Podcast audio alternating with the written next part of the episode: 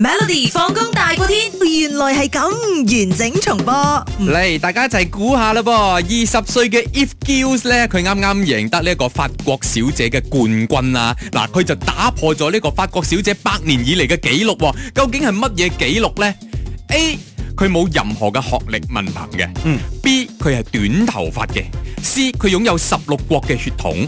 D 佢係法國皇族嘅後裔嚟噶噃。 OK，嗱睇到啲朋友 message 咗入嚟啦，哦嗯嗱好多朋友咧都同揀揀一樣嘅答案啦，啊哈我來自麻幫我猜冇高學歷咁嗯樣，哼有啲人揀 B 啦咁嗯樣，哼即係係啦短頭髮咁樣我揀冇學歷嘅，因為始終成日都覺得啦，如果話你中意睇誒啲選美嘅話世界小姐嗰咧，啲啊大部分都好似要學歷嘅。 成個蘇 i 斯咁樣啊，係咪？蘇英嗰個啊太，doctor 咁樣啊太高啦太嚇，勁咗 OK，太犀 利啦咁 doctor 樣，咗係咪咧？你覺得即係如果代表一個國家去參加選美，嗯哼學歷係咪真係咁重要咧？都有啲基本需要嘅，我覺得。但係你可以幾強啊？你即係強者有更加強噶嘛？但係我又覺得，因為代表，因為一個選美會啊嘛，啊嗯佢成日都講啲正能量啊嘛。嗯雖然我冇學歷，但係我靚，我可以發奮圖強，我可以馬馬雀變鳳凰咁樣。但係你起碼要有智慧先咯。你啲學歷可能唔夠，你要搭你搭夠你嘅智慧現場表現啊！你知㗎啦，哦咁成日有睇嗰啲都人有唔一嘛。定要讀書，一定有智慧，唔係讀書都重要。係係係咁我都唔重一要嘅哦定要話啊博士啊咁樣嗰啲噶嘛。OK，我估可我能估係啦啊學歷啦，我因為成日覺得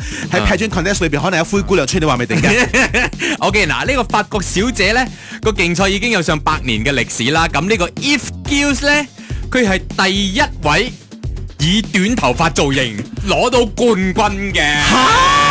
係咪？我都下嘅。其實我覺得女仔短頭髮、長頭髮都可以表現佢嘅靚噶嘛。係啊而且佢真係好靚啊喂！佢係好短好短嗰啲啊啊，定係齊裝嗰長啲過我嗰啲啦哦，佢唔係即係嗰啲男仔頭嘅。 boy cut 唔係唔係啊唔係 skin head 嗰啲嘅，但係即係一係。般短嗰啲啦哦 OK，OK，嗯嚇 OK，但 OK，係因為通常嗰啲 miss miss 嗰啲都係頭髮好蓬鬆，一一大把咁樣。I'm from France 嗰啲喺度嗌嗰啲嘛，係咪 Malaysia 啊係咪係 咪 j a l a n i b o 嗰啲噶嘛，係 咪？係啦，嗱，好多人咧就覺得誒唔得咁樣嘅喎，因為嗱，我訪問翻佢啦，佢話誒呢一種誒我短頭髮咧就可以改變咗長髮女孩嘅刻板印象啊哦，我覺得短頭髮咧可以突顯到我自己嘅女性特質啦，令我面部嘅輪廓咧更加突顯啦，同埋眼睛咧更加有吸引力咁樣嘅。嗯嗱，佢攞咗冠軍之後咧，咁誒而家呢個社交平台你知好 free 㗎啦係啊，大家都有好多唔同嘅意見，包括有啲人講咧，哦，依家都唔再係選美比賽啦，而係呢一個啊、基於包容性嘅醒覺比賽，亦即係話咧，亦都有人寫啦嚇，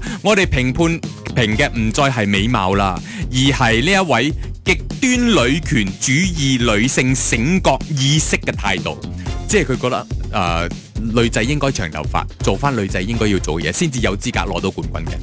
咁樣，即係男女唔平等咁樣咯，始終都係覺得有哦啲有好多網民咁講嘛。咁同樣亦都係短頭髮嘅一個女性嘅國會議員啊，嗯佢、出嚟撐佢啊，佢話：我哋嘅頭髮，我哋中意點整就點整，係啊咩嘢造型都得，關你哋男人咩事咁係咯樣啊？係咯留翻佢。有選美係咯，點解用選美係睇即係智慧美貌並重噶啦嘛？成個氣質，你短頭髮都可以好你記唔記靚得啊嗯你！記唔記得咧？我唔知係 Miss World 定 Miss Universe 啦嚇。OK，我哋馬來西亞代表 Lina Teo 啊。哦，咁我唔係記係得係邊係一個。係，佢當年啊，啊係啦，但佢當年都係因為我覺得我都好唔驚長訝啦係啊，都係佢到耳仔呢到度耳仔嗰啲嘛係啊頭髮係啊係啊都攞咗第三名，我係啊，都覺得呢靚個啊都好正啊，都靚，係啦，即係睇下你點睇啫嘛。真㗎即係如果你咁中意嗰啲啊，頭髮嗯長長啊、金色啊，然後又大呢度又大嗰啲啊，你就咩咩啦？咩咩大嗰啲，眼大嗰啲係咪啊？你講 身材口口大啊，好多 I'm from France 嗰啲。你參加啦。